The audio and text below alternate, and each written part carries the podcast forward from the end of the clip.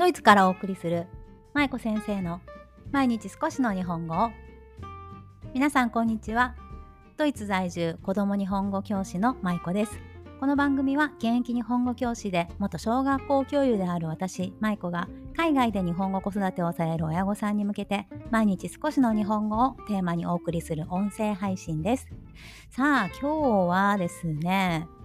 日本語教師の資格は役に立たない？ということで、まあ、日本語教育関連のポッドキャストでもあるので、まあ、こういった話題にちょっと興味がある方も多いかなと思ってお話をしてみようと思います。私は現在持っている資格としては小学校の先生小学校教諭の一種免許状というものとあと日本語教師まあこれは資格というか認定なんですけれど民間資格なんですが日本語教師として働ける資格があります。で、まあ、その中で海外で私今日本語を継承後のお子さんとかバイリンガル教育されているご家庭のお子さんに教える仕事を主にしていますが私が今持っている資格であったりこれまでの経験の中ですごく役に立ってるなと思うものとあんまり役に立ってないなと正直思うものがいろいろあるんですよね。で、まあ、私のいろいろプロフィールを知ってくださってる方はご存知かなと思うんですが私はもともと大学では臨床心理学を専攻していましたあのカウンセラーになるためのね勉強なんですけれどまあそれ以外にもねいろいろと活かせるところが多い領域なんですがその臨床心理学がもともと私の専門でしてでその後小学校の先生をしたいなと思って資格を取れるコース大学の通信課程で取りまして、で、小学校の先生として働き始めてという流れだったんですね。なので、もともと最初の出だしは心理学であって、で、その次に小学校、そして小学校で働き始めてから、また海外に出たこと、あの、数年間出てたこともあってあやっぱり私日本語教育に関わりたいなというふうにちょっと方向転換することにしてそれで日本語教師の資格まあ資格というか養成講座をね受講したんですよねでもそんな流れでまあ心理学、そして小学校、そして日本語教師というふうに転々としてきたわけなんですが、その中でも、あの海外でね特に最近日本語教育に関わりたいとか海外で子供に日本語を教えたいっていう方ってすごく増えてきてるなというふうに私は思っているんですね。なぜかというと多分ですけれど、まあ、海外に出てくる日本人まあ、駐在家庭であれ国際結婚家庭であれその他あの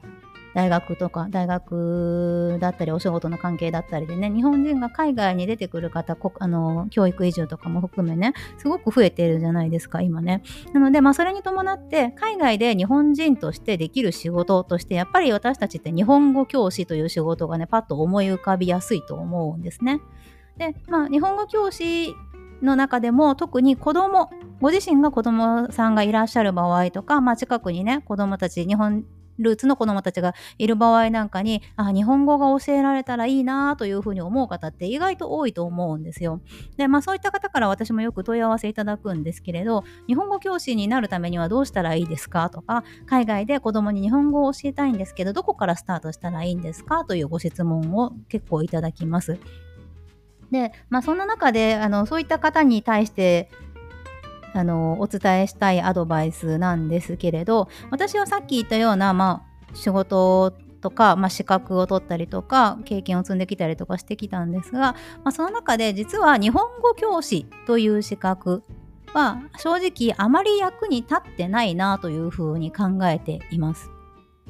あの誤解のないように言っておきますが日本語教師が全然あのー、ダメな仕事とか無駄だとかそういったそういったことを言いたいわけじゃなくって今の私の仕事海外で継承語とかバイリンガルマルチリンガル教育をされているお子さんたちに対して教えるという仕事日本ルーツの子どもたちに教えるという仕事において日本語教師の資格で学ん、えー、資格の取得の時に学んだことっていうのはあまり役に立てないなという話です。なぜかというお話を今からしていきたいんですがなぜかというとね皆さんこれなぜか分かりますか？実は今の日本語教師を養成する過程というのは学習者つまり日本語を学ぶ人たち日本語教師として教える対象になる人たちですね。その人たちの設定が大人の方になってるんですね。青年成人。ね、大人の方を対象に日本語を教えるための先生を養成する講座が日本語教師養成講座なんですよね。で、まあそういうふうにもともとの設定が大人であるので、この日本語教師の資格をたとえ取ったとしても、それが海外で今私のように日本語を日本ルーツの子どもたちに教えたいと思って教える時に役に立つことというのが意外と私が思っていたより少なかったなという感じなんですね。で、まあもちろんね、役に立っている部分もたくさんあるんですよ。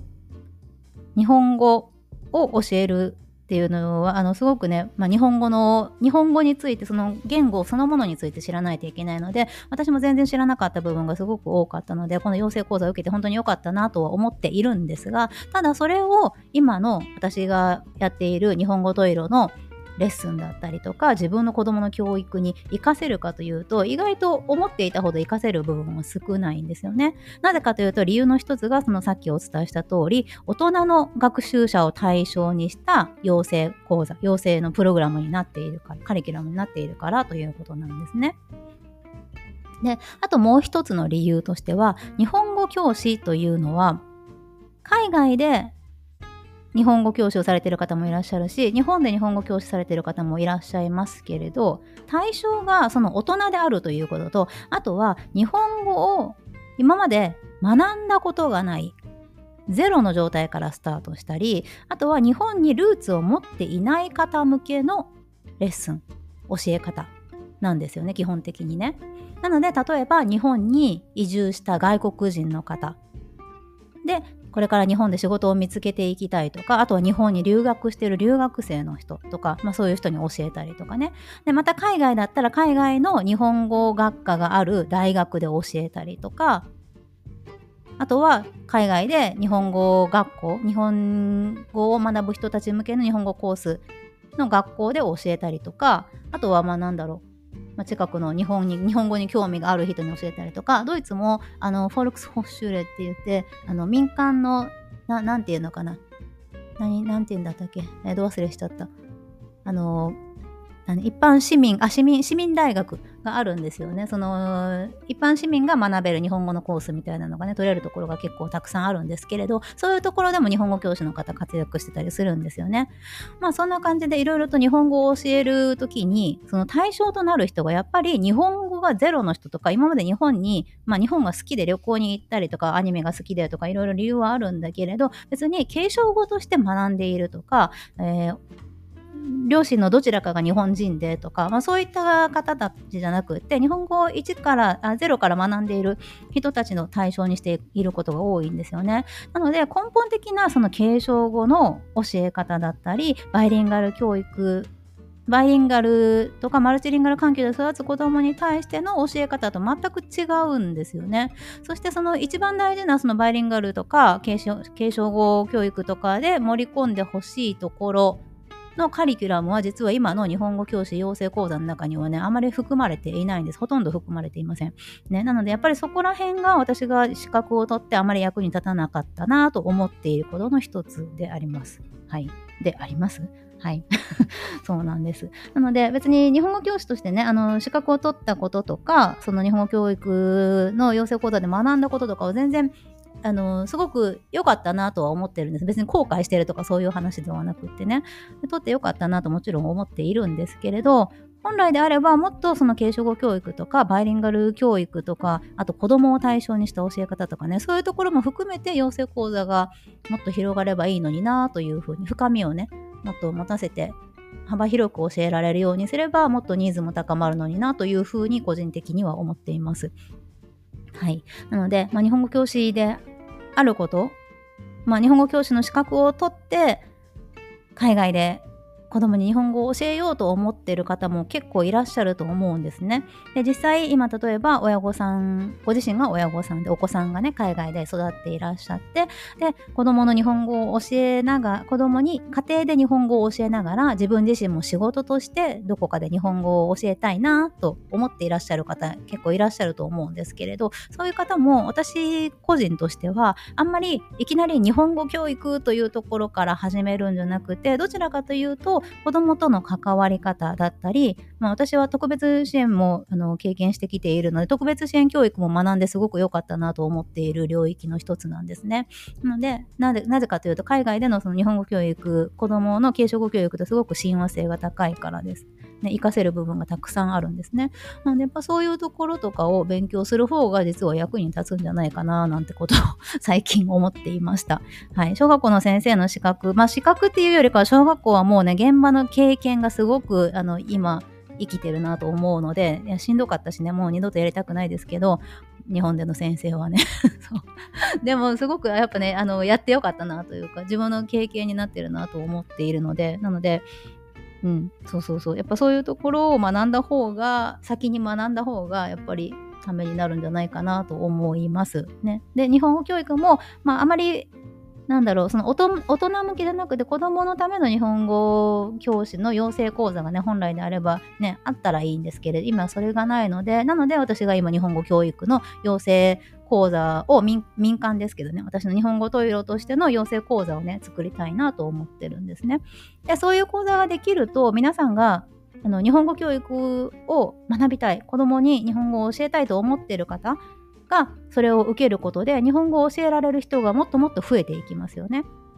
そうすると日本語教育を子供に受けさせたいと思っている親御さんの受け皿にもなるしそしてそこで日本語が学べる子供たちもたくさん増えていきます。ね、そうなるともっともっと日本語も広まるしやっぱ日本語が広まるということは将来的にその日本語を話す話者が増えることでそれがきっと日本の国のためにもなるんですよね。日本に還元されるものだと思っています。留学したりとか仕事で日本に行ったりとか別に日本に住まなくても海外から日本との何か日本のルーツを持っていることで海外でも何か日本につながるようなお仕事がで新しくね生まれてきたりとかねそういうことにつながっていくと思うのでなので私日本語が教えられる先生を増やしたいんですよ。で講座も作りたいんですね。で今あの私が目標としているのがその辺なんですね。まあ今は教室の方でバタバタしていて全然そんなとこまで手が回ってないんですけれどゆくゆくはねあの作っていきたいなと思っていますので今勉強中です。はい。ということでちょっと長くなりましたけれど今日はえー、何でしたっけ？今日は、えー、海外で日本語を子供に教えたいと思った時にまず取るべき資格は日本語教師ではないかもしれないよという話でした。はい。まあ、あのー、ご判断はね、皆さんにもちろんお任せしますけど、うん、いろいろと幅広く学ばないといけないのがこの海外での日本語教育だと思うんですね。うん、日本語教師日本語教育もそうだし、小学校の課程もそうだし、心理学もそうだし、特別支援もそうだし、本当に幅広く学ばないといけない領域だなって私は思っていて、そう。あとは、あれですね、あの、言語聴覚士の先生とかのね、領域もすごく親和性高いので、まあそういったところとかをね、やっぱ幅広く知って、そして、あの、そういうふうにオールマイティにこう、あの、親御さんとか子供たちのね、支援ができるような人が増えていけばいいなと思っています。はい。ということで今日は、何でした？日本語教師の資格は役に立たないというお話をさせていただきました。まあ、立つか立たないかは皆さん次第だと思いますが、はい、よければこれから日本語教育頑張っていきたい、子供に教えたいという人一緒に志高く、はい、頑張っていきましょう。ということで、今日も最後までお聴きいただきありがとうございました。舞子先生の毎日少しの日本語を引き続き一緒に頑張っていきましょう。ほなまたね。